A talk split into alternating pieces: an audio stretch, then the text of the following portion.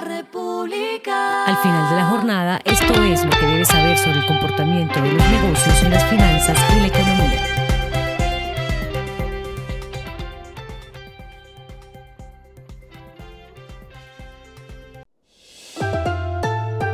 Las movidas de hoy fueron.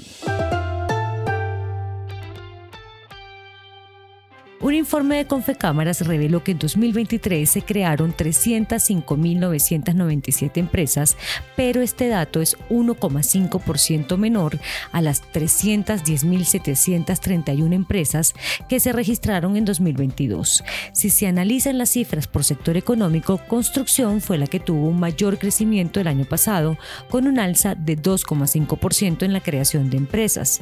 Por el contrario, las mayores contracciones se registraron en los sectores de agricultura con una caída de 12,8%, extracción con una caída de 8,6% y comercio con una caída de 3,3%.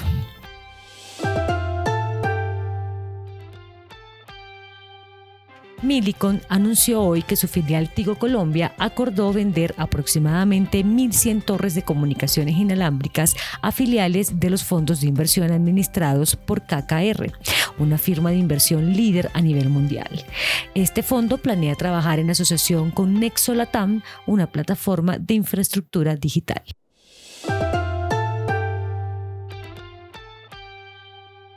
Bimbo anunció que bajará cerca de 15% el precio de 25 referencias de la lonchera durante el inicio de la temporada escolar, es decir, entre el 22 de enero y el 29 de febrero, con el propósito de apoyar las finanzas de los hogares en esta época. Según la compañía, en noviembre más de 75 productos ya habían evidenciado una disminución de sus precios. Lo que está pasando con su dinero.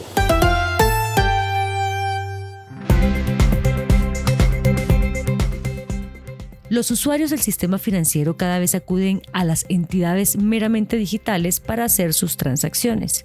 Un estudio de Inmark que se realiza hace 24 años en varios países de América Latina reveló que 13,9% de las personas naturales operan exclusivamente con este tipo de instituciones financieras. Dentro de este porcentaje, Neki, David Plata y Luloban son los líderes según el informe. En este segmento también sobresalen plataformas como Mobi, Nubank, RappiPay y Dali.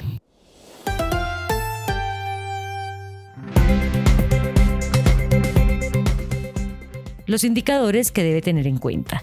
El dólar cerró en 3.932,96 pesos, subió 3,01 pesos. El euro cerró en 4.259,59 pesos, bajó 24,64 pesos. El petróleo se cotizó en 77,26 dólares el barril. La carga de café se vende a 1.438.000 pesos y en la bolsa se cotiza a 2,08 dólares. Lo clave en el día.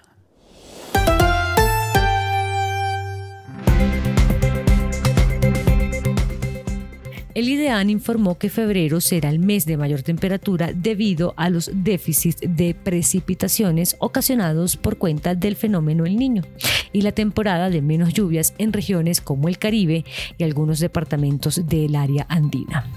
La entidad informó que 977 municipios están en riesgo por amenaza de incendios. También proyecta que incrementen los incendios forestales durante esta época del año. Frente a la jornada de incendios que vivimos hoy en el país, el presidente Petro hizo un llamado internacional y fue escuchado por la Agencia de Desastres de la Unión Europea, Estados Unidos, Perú, Chile y Canadá. El mandatario aseguró que también se tocará la puerta de las Naciones Unidas para solicitar apoyo. A esta hora en el mundo. El Producto Interno Bruto del último trimestre de Estados Unidos aumentó 3,3% en una tasa anualizada, informó hoy la Oficina de Análisis Económico del Departamento de Comercio en su estimación anticipada del PIB del cuarto trimestre. La actividad productiva se está expandiendo a un ritmo superior al que los funcionarios de la Reserva Federal consideran la tasa de crecimiento no inflacionista en torno a 1,8%.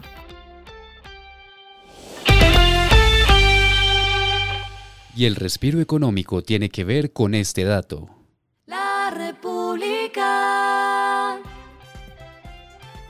Según el informe Money League de Deloitte, el Real Madrid de España desbancó al Manchester City en ingresos, reportando en la temporada unos 894 millones de dólares, una cantidad que es atribuible en gran medida a un sólido desempeño minorista, una mayor asistencia al estadio y a la recuperación de los ingresos por patrocinio tras la flexibilización de las restricciones del COVID-19. La República.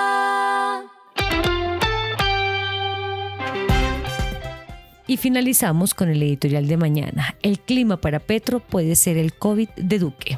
Ahora los incendios. Nunca antes el país había experimentado una crisis tan inédita como la quema de bosques a causa de las altas temperaturas, un problema de larga duración. Esto fue Regresando a casa con Vanessa Pérez.